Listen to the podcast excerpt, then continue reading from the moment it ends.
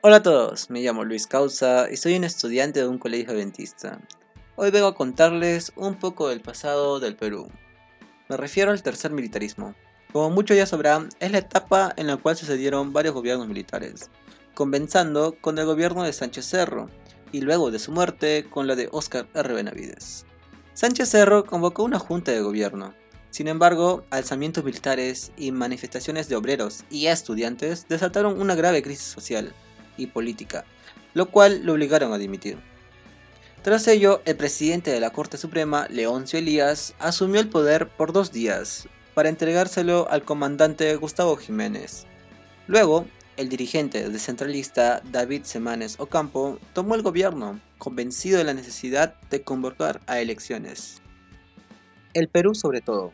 Este fue el lema de la Unión Revolucionaria, partido formado por Sánchez Cerro, poco antes de las elecciones de 1931. El carisma del militar y el derrocamiento de Leguía despertaron la simpatía popular hacia el partido, principalmente entre los obreros y grupos de la clase media urbana. Propuso el control de la educación y la prensa por el Estado para orientar a las masas hacia determinados valores relacionados a la patria, la religión, la superación espiritual, entre otros. El retorno de Lapra Aya de la Torre regresó inmediatamente de su exilio tras la caída de Leguía. Súbitamente, la organización aprista inició una carrera hacia las próximas elecciones, convocando a la construcción del Estado aprista. A pesar de que Aya había moderado sus propuestas, para algunos sectores estas continuaban siendo demasiado radicales. Uno de ellos fue la Iglesia Católica, que rechazaba a Aya entre otras razones por haberse opuesto a la consagración del Perú al corazón de Jesús. La misión Kemmerer.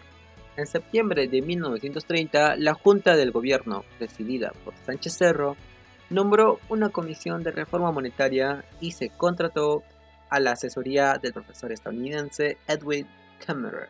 La tarea básica de la misión fue evaluar la situación de la moneda y las funciones del Banco de Reserva, en abril de 1931 se creó el Banco Central de Reserva, que sustituyó al Banco de Reserva creado por Leguía. Su nuevo y principal objetivo era mantener la estabilidad monetaria y regular el circulante.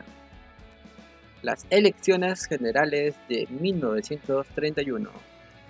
Uno de los sufragios más polémicos de la historia republicana se dio en 1931 los principales candidatos fueron el coronel Sánchez Cerro por la Unión Revolucionaria y Aye de la Torre por el Partido Aprista.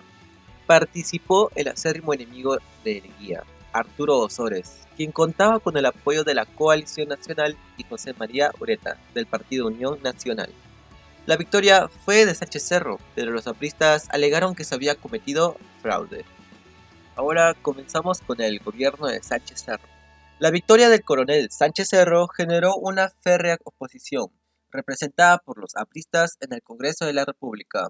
Algidos debates entre el oficialismo y la cédula parlamentaria, junto con los rumores de conspiraciones e intentos de asesinato, llevaron a aprobar una ley de emergencia dirigida a reprimir el APRA. Se desató una escala de violencia. Uno de los sucesos más sangrientos fue la Revolución Aprista de Trujillo en 1932. Siguieron de cerca varios intentos de asesinato, incluso contra el mismo presidente de la República. El 30 de abril de 1933, cuando Sánchez Cerro pasaba revista a las tropas que irían a Leticia en el hipódromo de Santa Beatriz, Alejandro Mendoza lo asesinó a ti. El general Óscar R. Benavides, nombrado anticonstitucionalmente por el Congreso Constituyente, continuaría la línea política militarista. Entre las obras realizadas durante el gobierno de Sánchez Cerro se cuenta la supresión de la ley de conscripción vial aplicada por el gobierno de Leguía, que ocasionó varios perjuicios al campesino andino. En el campo del derecho laboral se estableció el jornal extra por el primero de mayo, el régimen de vacaciones, la construcción de restaurantes populares, el contrato individual de trabajo y se creó un fondo especial para los desocupados la Constitución de 1933. El Congreso Constituyente de 1931, presidido por Luis Antonio Eguiguren, elaboró la Constitución de 1933. Entre las principales normas que dictó se encuentran La prohibición de reelección. La libertad de cultos pese a que la religión católica continúa siendo la religión oficial. La obligatoriedad y secreto al voto de los alfabetos. El establecimiento del periodo presidencial por seis años. La autorización al voto femenino por las elecciones municipales. Contempló el habeas corpus. La libertad de asociación y contratación. La inviolabilidad de la propiedad. La libertad laboral. La prohibición de encarcelamiento por deudas. La libertad de conciencia. El derecho a petición la libertad de prensa y reunión.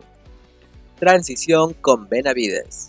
Un inminente conflicto con Colombia durante el gobierno de Sánchez Cerro y su muerte provocaron el regreso al Perú del general Oscar R. Benavides para dirigir el Consejo de Defensa Nacional.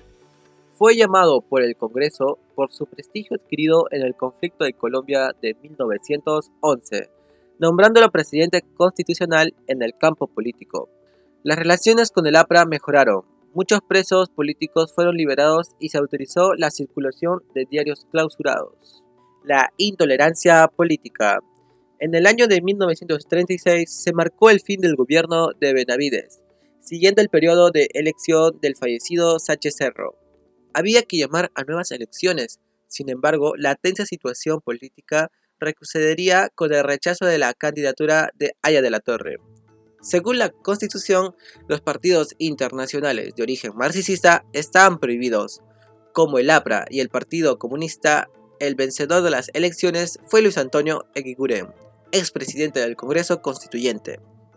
El Congreso no reconoció su triunfo argumentando que había recibido apoyo del APRA y prorrogó el gobierno de Benavides por un periodo de tres años. Economía de la década del 30.